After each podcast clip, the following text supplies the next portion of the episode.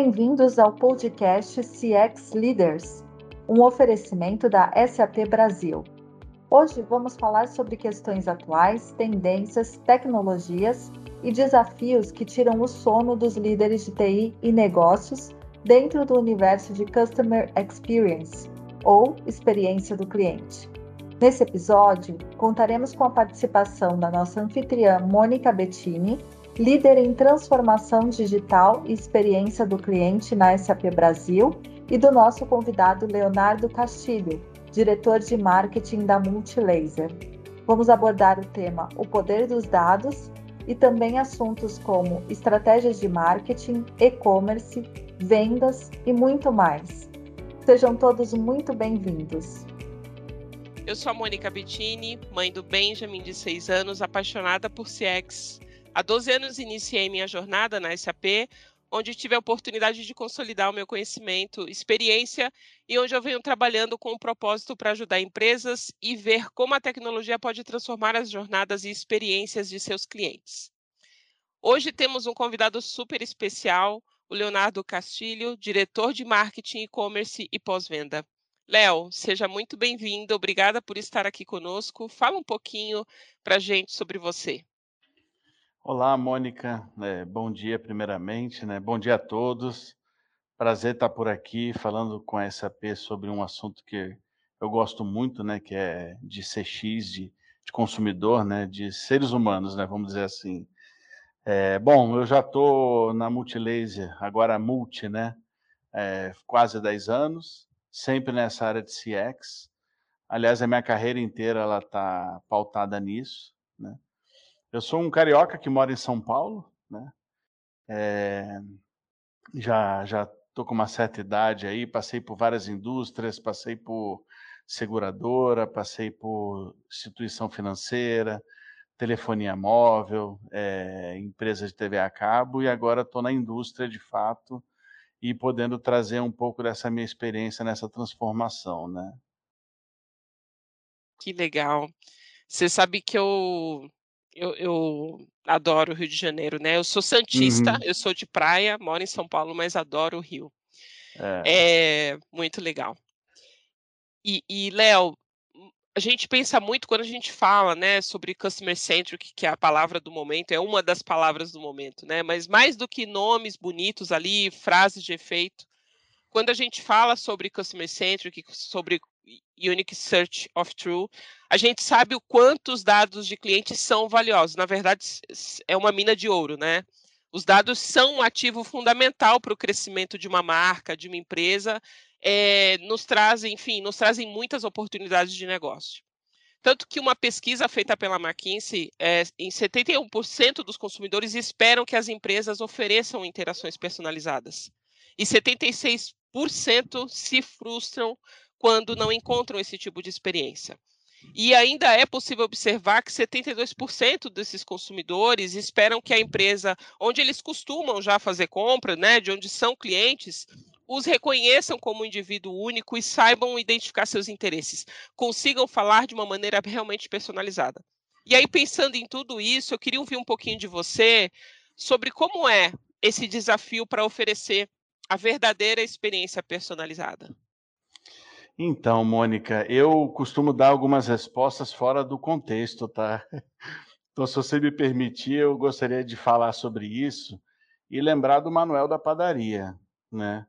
Acho que todos nós gostamos de padaria aqui, nós temos o hábito de tomar um café, comprar um pão, fazer um lanche, e a gente sempre, em algum momento, conheceu lá o dono da padaria, o seu Manuel, né?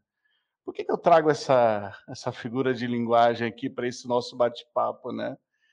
É, o que ele sempre fez a vida inteira é o que a gente está falando aqui, customer experience, né? Quando você fala de conhecer de forma verdadeira cada indivíduo, suas expectativas, suas vontades, que o manual da padaria, lá o seu manual da padaria fazia era exatamente isso. Ele sabia qual era seu nome, ele sabia a hora que você saía do trabalho, ele sabia a hora que você entrava, ele conhecia a sua família, ele sabia onde eles estudavam, qual era a preferência de consumo na padaria. Então veja, né, começar essa, essa pergunta com essa resposta para mim, ela é fundamental porque eu enxergo dois grandes desafios, né? Qual é a diferença dessa época do senhor Manuel da Padaria para o mundo de hoje de uma empresa como a nossa? É o volume de dados, né? É, obviamente ele tinha uma cabeça muito boa, lidava com muitos clientes, mas sei lá, talvez mil clientes em toda a história da, da empresa dele. Hoje em dia a gente trabalha com o quê? Com milhões de clientes, né? Então, assim, eu acho que o primeiro desafio é como usar o potencial que a tecnologia tem, né, para de forma inteligente trabalhar com todos esses dados, organizar esses dados, né?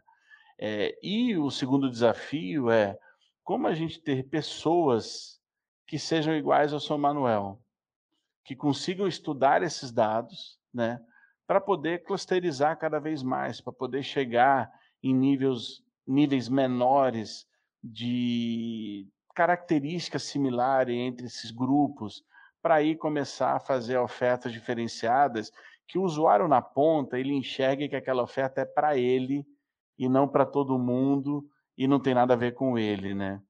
Então, assim, eu, eu enxergo essa, essa pergunta bem desse jeito, né? A gente olha para o momento que a gente está hoje, a gente acha que a gente precisa é, inovar. É, eu já digo diferente a tecnologia já é inovadora. Nós temos muitas empresas com tecnologias espetaculares para organizar é, esses dados. Agora, a gente, para fazer isso funcionar, a gente só precisa voltar alguns anos atrás e aprender com quem fazia isso desde sempre. Ou seja, não tem novidade, né? É só fazer o que ele sempre fez lá no passado. Óbvio, muitos dados, muitas formas de interação, né?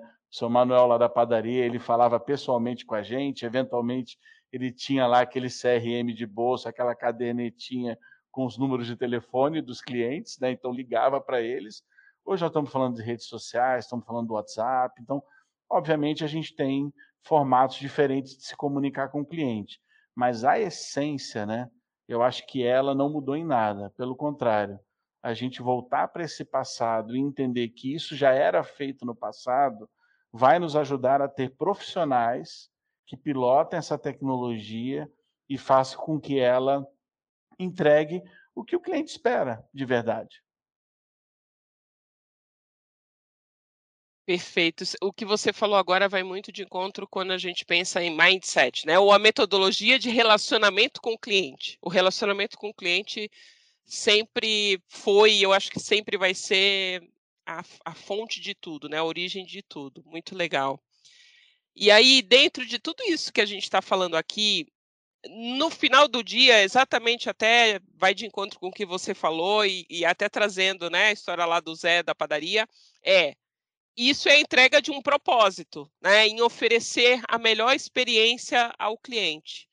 Eu sou apaixonada por CX, eu tenho a minha raiz em CRM, né, no relacionamento com o cliente, e sempre, e sempre penso no meu propósito como especialista, mas eu também penso como a Mônica, porque eu tenho o desejo ali de fazer a entrega, de ajudar, de impulsionar pessoas na entrega dessa melhor experiência. E existem desafios no caminho né, de promover o verdadeiro CX, o Customer Experience, ou experiência do cliente, que não envolve só tecnologia, como você falou. Isso traz também a questão do ideal de relacionamento do cliente. E aí, como que você enxerga isso, né? Até complementando um pouquinho mais do que você já falou, porque você já trouxe muita coisa é, rica aí, eu achei super interessante.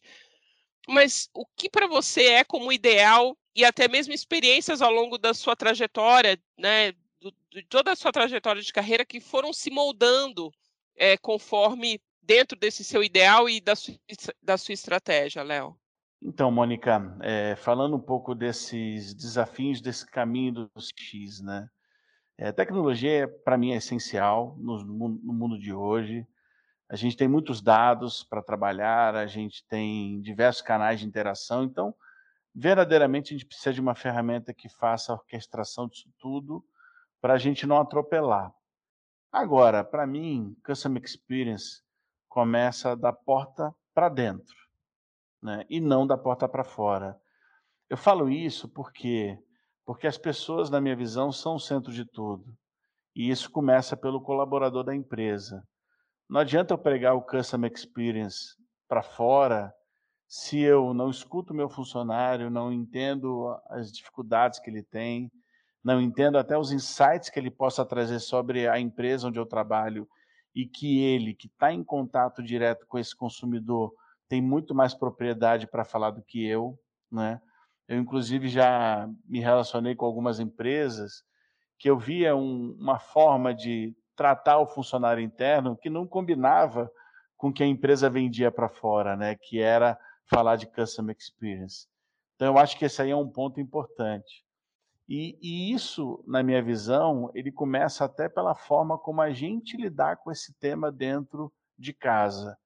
Se eu puder falar de um exemplo, né, é o jeito meu de olhar para customer experience. Né? É, geralmente a gente tem nossos indicadores né, de negócio que a gente tem que apresentar para o board da empresa, e esses indicadores é que em muitos momentos medem a qualidade do que a gente faz e eventualmente até remuneração. Né? Um caso importante que eu julgo muito é, forte aqui dentro da minha área é o que, por exemplo, no call center eu tenho um nível de serviço esperado de 96% e eu estou olhando para os quatro. Né? Se eu atingo 96%, a empresa está feliz, o indicador foi atingido, é, as pessoas se sentem satisfeitas com aquilo que foi feito, mas e aqueles 4% de clientes que eu não atendi? Né? É, o que, o que, que eu estou preocupado em olhar para eles? Em que momento eu estou identificando as dificuldades que eu trouxe para eles, para eles não estarem dentro do meu nível de serviço? É óbvio, né? Vão falar, ah, Léo, mas 100% de nível de serviço não existe. Não, eu sei que não. Mas se eu aceitar chegar aos 96%, eu nunca vou pegar justamente aqueles clientes que de alguma forma eu massacrei no atendimento, né? E lembrando que o mundo é tão é, cíclico, né? As coisas estão acontecendo de uma forma tão rápida que esses 4% que eu melhoro hoje, pode surgir alguma coisa no futuro que tragam novos problemas para minha operação. Então, eu nunca posso parar de olhar para os 4%, porque pode ser que amanhã eu tenha outros eventos que prejudiquem outros clientes, ou seja, eu continuo nos mesmos 96, mas com outro tipo de problema para resolver. E, e, e, isso tem um fator tão importante é, é, para mim, porque é o engajamento do meu time em olhar para o dia a dia do que a gente faz, né? não é somente o indicador, mas é o propósito, né? Se eu quero falar de customer experience, eu tenho que analisar todas, todas as oportunidades que eu tenho para qualquer público que eu estiver atendendo. É esse o nosso jeito de lidar com esse tema, entendeu? Sim, sim. E, e a gente sabe que existem é, muitos desafios, né? É, mas que quando, quando tem o foco aí real exatamente da maneira como você descreveu, é, a gente consegue alcançar. E, quando a gente pensa, fala um pouquinho, Léo, sobre estratégia de negócio, a gente sabe que isso passa por um processo entre diferentes times, diferentes áreas, né? São empresas, a, a multi é, é, é gigante, né? Então, e aí a gente pensa nas diferentes áreas para promover todo esse relacionamento e, consequentemente, toda essa experiência para os clientes. E aí a gente pensa ali na área de e-commerce, na área de vendas, marketing, atendimento ao cliente. Claro, existem muitas outras, né? Mas de que forma você integra desde a ideia da, da, da entrega em si, né? Passando por todo o engajamento, por branding, por aquisição e retenção desses, desses clientes da Multi? É, eu vejo que essas quatro, quatro etapas que você comenta é o nosso famoso funil de vendas, né? É, como que a gente é, faz com que clientes conheçam a marca, tenham essa visibilidade por ela, é, comecem a se engajar com isso, queiram comprar produtos da marca e, e no futuro lá o relacionamento tragam até novas oportunidades de recompra, né? Eu vejo que isso passa por uma organização, né, e um propósito muito claro do que a empresa quer fazer com esse público, aonde que ela quer chegar, né? Se você tiver áreas diferentes, mas as estratégias de lidar com esse público forem diferentes, provavelmente essas etapas desse funil não vão se conversar e isso pode causar até mais confusão para o consumidor que está participando de uma forma não explícita disso, né? O consumidor nunca olha, ah, eu estou na etapa X do funil. Ele olha a empresa como uma coisa só.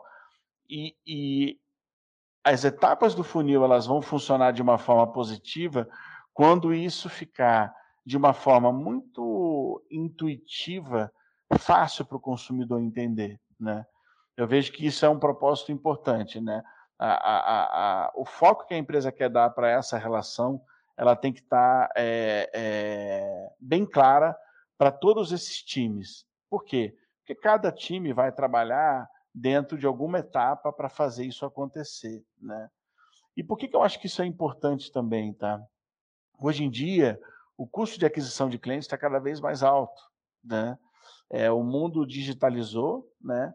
É, to, todos estão concorrendo entre si para buscar esse cliente que está no digital, né?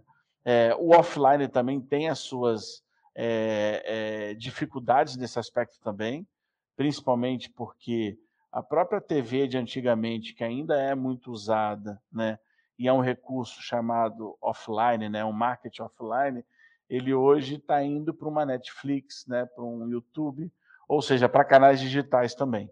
Então, o que, que você acaba vendo? Né? Você acaba vendo um custo muito alto nesse sentido, em que, a partir do momento que você tiver esse cliente dentro do teu ecossistema, Quanto melhor você trabalhar ele, mais sucesso você vai ter é, com essas campanhas, né? Para que ele não fique confuso do lado dele, né? E para que você também consiga otimizar esse custo para entregar mais valor para esse consumidor, né? Então eu vejo dessa forma a necessidade da integração entre as diversas áreas de uma mesma empresa. Então isso tem que estar muito claro o foco que se quer dar e o propósito disso né? E, obviamente, é, trabalhar de forma inteligência para otimizar esse funil de vendas, vamos dizer assim.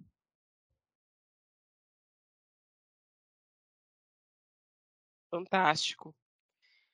E aí, quando a gente olha é, para a multi, né, para o grupo, a gente vê que existe ali, né, existem é, clientes de zero a, enfim, 99 anos. É, são vários departamentos para atender a todos os gostos. E aí eu queria ouvir um pouquinho é, de você sobre o comportamento do consumidor, como ele vem mudando, aí, exigindo cada vez mais, e como qual é a estratégia, né? E como vocês fazem para encantar justamente esse público de zero a, enfim, 99 anos e passando pelas, pelos diferentes desejos, né, desses clientes. Olha, é, eh, para mim, é, isso é uma transformação muito grande que, pelo menos no meu caso, ficou muito claro durante a pandemia e pós, vamos dizer assim, né, pandemia. É, o tempo é muito precioso, né? E o tempo é de cada um, né? Então não adianta você querer gerar experiências iguais para pessoas que, que têm opiniões diferentes sobre como elas querem usar o seu tempo. Então, eu acho que isso é uma grande transformação que aconteceu. Isso aconteceu comigo, acho que aconteceu com muitos dos que estão nos ouvindo. Então, é, é, acaba pela necessidade da gente ter que se aprofundar nessas expectativas das pessoas. Não adianta a gente querer olhar é, ano a ano a expectativa de cada público. Né? É, Para quem não conhece a Multi, é uma indústria nacional. Hoje ela tem mais de 20 categorias diferentes, 20 unidades de negócio é, e mais de 5 mil SKUs, né, 5 mil produtos. Essas unidades de negócios, elas são divididas justamente para que elas consigam se aprofundar é, no seu público target, né?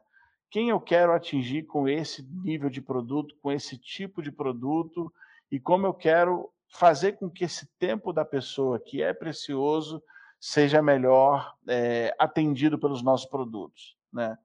E eu tenho um case muito bacana, que se eu puder trazer para vocês, ele, ele, eu considero um dos maiores cases de sucesso nosso em desenvolvimento de produto. Que é o que? A gente, na pandemia, né, todos nós, melhor do que ninguém, sabemos o que, que a gente viveu, mas um público não muito acostumado é, com o digital é, encontrou muita dificuldade né, de entrar para esse mundo digital. Eu estou falando do público da terceira idade. Né? É, o que, que, a gente começou a estudar com esse público? Né? Dificuldade de uso do smartphone, né? É, a família inteira foi para grupos de WhatsApp, como ele não conseguia usar, o que, que acontecia? Ele se sentia fora desse elo de relacionamento, desse ciclo de relacionamento dentro da sua própria família, né? E lembrando que em muitos casos, muitos desses idosos estavam afastados fisicamente de seus familiares, né? E com tudo isso vem aquele grande medo de fazer alguma coisa errada, de entregar uma senha para um hacker, de usar o produto e estragar, né? E a gente olhando para isso, a gente desenvolveu um produto para a terceira idade que começou a tirar é, da frente todos esses receios, esses medos, essas, essas falhas, né? É, que esse idoso poderia ter ao usar um produto. A gente lançou o nosso smartphone sênior, né, que se chama Oba Smart, e a gente teve um sucesso muito bacana, porque é, muitos daqueles que estavam totalmente fora do mundo digital passaram a fazer parte desse mundo, né? Por quê? Porque a solução foi feita pensando nele. E é, e é esse ponto que eu acho que é importante. Talvez a gente não consiga, ao longo do tempo, cobrir todas as faixas etárias, mas quanto mais a gente olhar no desenvolvimento do produto para um público que vai ter aderência àquele produto, mas entendendo as suas necessidades, aí sim a gente vai a gente vai conseguir ter sucesso nisso, né? Pensa que o tempo para o idoso é precioso, né? Mas para o neto dele é diferente, né? Quantas e quantas vezes a gente eventualmente já ouviu um pai ou um avô nosso, ah, me dá uma ajuda aqui com a tecnologia e a gente fala, ah, eu não posso agora, não tenho tempo. Né? Uma das propostas desse produto ObSmart nosso foi o quê? Criar um atendimento exclusivo para ajudar esse idoso no uso do aparelho. Ou seja, é, entregamos a ele aquilo que ele mais sentia falta, né? que era de alguém ajudando ele. Como que você faz isso? Você não acorda de manhã achando tudo isso e colocando isso em prática. Né? Isso é pesquisa, isso é conversa com grupos, isso é entendimento das dificuldades que esse grupo tem.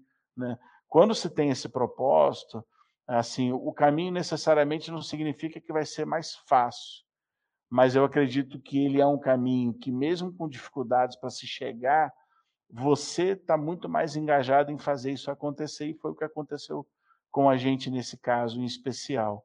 Então, eu acredito nisso, tá, Mônica? Assim, encantar o cliente de 0 a 99 anos é separar esses públicos e entender verdadeiramente quais são as suas necessidades. Você vai ter produtos commodities que todo mundo usa, todo mundo precisa, mas eventualmente aqueles produtos é, é, que a gente chama de curva A, né? os produtos mais quentes, quanto mais facilidade, quanto mais a gente puder é, ajudar para que as pessoas usem seus tempos do jeito como eles querem, melhor, né? Por exemplo, hoje no nosso pós-venda, a gente tem diversos canais de atendimento. Eles todos estão integrados. Para quê? Para que eu entregue a melhor experiência possível e da, de forma igual, independente do canal. Quem escolhe o canal é o usuário, né? Não adianta eu querer forçar um cliente a ficar no telefone horas, eventualmente para corrigir um problema dele, se ele, por exemplo, ele consegue facilmente fazer a solução de um problema dele assistindo um vídeo que eu preparo que está no nosso canal do YouTube. Então é isso, né? É atender a expectativa do usuário e não a gente querer forçar o nosso modelo para o usuário aceitar ele como ele é, entendeu? Muito legal que você trouxe aí como um case. É, inclusive, meu pai foi uma das pessoas durante a pandemia que, né, que teve esse impacto em relação à tecnologia, enfim. E aí a gente precisou ajudá-lo aí, inseri-lo justamente nesse, nesse novo, nesse nosso novo mundo, né, para todos. Perfeito. A gente está se aproximando aqui do final. É, Léo, eu, eu te agradeço mais uma vez por participar aqui conosco. Eu adorei a nossa conversa, mas eu queria te pedir uma última mensagem, porque eu vi que vocês ganharam uma série de prêmios por excelência né, no atendimento ao cliente, ali no relacionamento com o cliente, em promover essa, essa experiência. E aí eu queria que você deixasse uma mensagem final, justamente é, é, sobre isso, né, sobre uh, conseguir promover e como promover toda essa parte de, de, da melhor experiência ali para os clientes. Não só pensando né, na, na, no resultado final, mas principalmente em como o cliente se sente durante esse processo e durante o relacionamento dele com as marcas. É, assim, a gente, é, é, graças a Deus, a gente tem ganho vários prêmios, né? Eu digo que o prêmio é uma consequência, não é o objetivo final, né? É, agora, o que a gente, eu acho que é, tem coisas que eu falo, Mônica, que às vezes soam como óbvio, né? Mas eu tenho ditado que o óbvio tem que ser dito, né? Às vezes a gente pensa sempre em inventar, ser disruptivo, mas essa disrupção está no óbvio, né? Está no dia a dia, né? Então, eu, eu, eu deixo assim como uma mensagem é o que a gente tem que se apropriar daquilo que a gente faz, seja o que for. Se aquilo for verdadeiro, né, é, com toda certeza você vai atingir o, o, o seu propósito, né? E é, eu hoje não faço nada sozinho, né? Eu tenho um time abaixo de mim que precisa ser a minha voz, né? Precisa ser aquilo que eu prego é, até lá na ponta, né? Digamos na ponta, que é no atendimento que o meu atendente faz para o meu é, consumidor final da Multilaser, né? Da Multi. Então, assim, não adianta eu querer é, falar de tudo isso, né? E ganhar prêmio, se eu não conseguir levar essa mensagem até o meu funcionário. Então, assim, cuidem de, é, muito bem dos seus funcionários, criem é, essa experiência para o seu funcionário que você gostaria que ele levasse para o seu consumidor. Isso não é fácil, não. A gente tem uma série de públicos diferentes, com pensamentos diferentes, mas se você tem isso como um propósito verdadeiro, você nunca desiste de chegar nesse ideal. E eu acho que é isso que faz a Multi chegar nesse ponto, né? De ter uma melhor experiência, é, é, de chegar nesse ideal. Eu não sei se a gente tem mais tempo, mas tem um outro case que eu acho muito bacana. É, e aí, se você me permitir, eu, eu, eu claro. te falar em dois minutos. A gente, na pandemia, a gente colocou todos os nossos funcionários dentro de casa. Né? a gente não sabia o que ia acontecer, aliás, ninguém sabia, né? E a gente se preocupou muito com a saúde física das pessoas, né? E com a nossa mesmo, né? Ao passar do tempo, a gente começou a perceber e como fica a saúde mental dessas pessoas, né? Então veja, não adianta só eu querer atender o consumidor bem. E o meu atendente, o meu público, o meu profissional, o meu analista, meu coordenador, eventualmente, dentro de casa, numa condição diferente para ele, né? Nem todos a mesma, tiveram a mesma condição. Como é que eu cuido dessa saúde mental dele? Então, por exemplo, uma das coisas que a gente fez foi criar uma estrutura de atendimento para o meu colaborador. Então, o meu colaborador, o momento que ele precisasse, ele conseguia falar na voz com o chefe dele, ou comigo, ou com qualquer outro líder nosso. Por quê? Porque a gente começou a perceber que a dúvida não era só de procedimento ou de processos da empresa. As dúvidas estavam surgindo, eram humanas. Ele precisava ouvir na nossa voz, falar com a gente, né? E aí, uma segunda etapa, a gente começou a perceber o seguinte: putz, eu não tenho o meu time aqui dentro do escritório. Como é que eu garanto que eles estão bem para atender bem os consumidores? E a gente começou a fazer um projeto, que é um dos prêmios que a gente ganhou, que ele faz o quê? A gente passou a monitorar 100% das nossas chamadas. Essas monitorias, elas fazem com que, com que eu identifique problemas dos nossos atendentes, e o problema não é para prejudicá-los, é para ajudá-los. Então a gente chama eles e tenta ajudar eles a resolver os problemas que eles eventualmente tenham. A gente consegue descobrir isso nessa interação que ele tem com o nosso consumidor. E a gente, de forma imediata, liga para um consumidor quando tem algum problema numa ligação e fala: Oi, acabei de, de, Você acabou de falar com a gente, a gente viu que teve um problema no seu contato conosco, a gente está aqui para resolver o teu problema em definitivo. Ou seja, coloquei uma equipe de segundo, segundo nível, com empowerment, para resolver um problema que o atendente tradicional, por alguma razão, não conseguiu. Ou seja, se a gente tem esse propósito, a gente encontra formas de fazer as coisas acontecerem. Então, o propósito para mim é fundamental nessa vida e é o que eu falo para cada um dos que estiverem ouvindo. Qual é o seu propósito profissional? Qual é o seu propósito pessoal? Que fantástico. Amei ouvir essa, esse case também. É, sério, muito, muito mesmo. Parabéns pela, por sua trajetória, parabéns por estar tá fazendo essa transformação, por tudo isso, né? Parabéns para sua equipe, também para o seu time. É, mas é muito legal ouvir histórias assim e também levar isso, né? Compartilhar isso com quem nos ouvir aqui. E, Léo, mais uma vez, muito obrigada por participar aqui conosco. Para mim é uma satisfação, Mônica. Obrigado a você, a todos, pelo convite, a todos que estão nos ouvindo. Espero, de alguma forma, ajudar um pouco, né? Eu ainda estou aprendendo muita coisa, né? Então, parece que não, mas o aprendizado para a gente é cada vez maior. E fico à disposição aí, tanto de vocês quanto do público em questão, para trocar alguma figurinha, saber de alguns outros cases. A gente vai errar muito, né? Mas se a gente tiver o propósito bem definido, a gente melhora e vai chegar um momento rápido que a gente vai acertar do jeito como a gente realmente quer.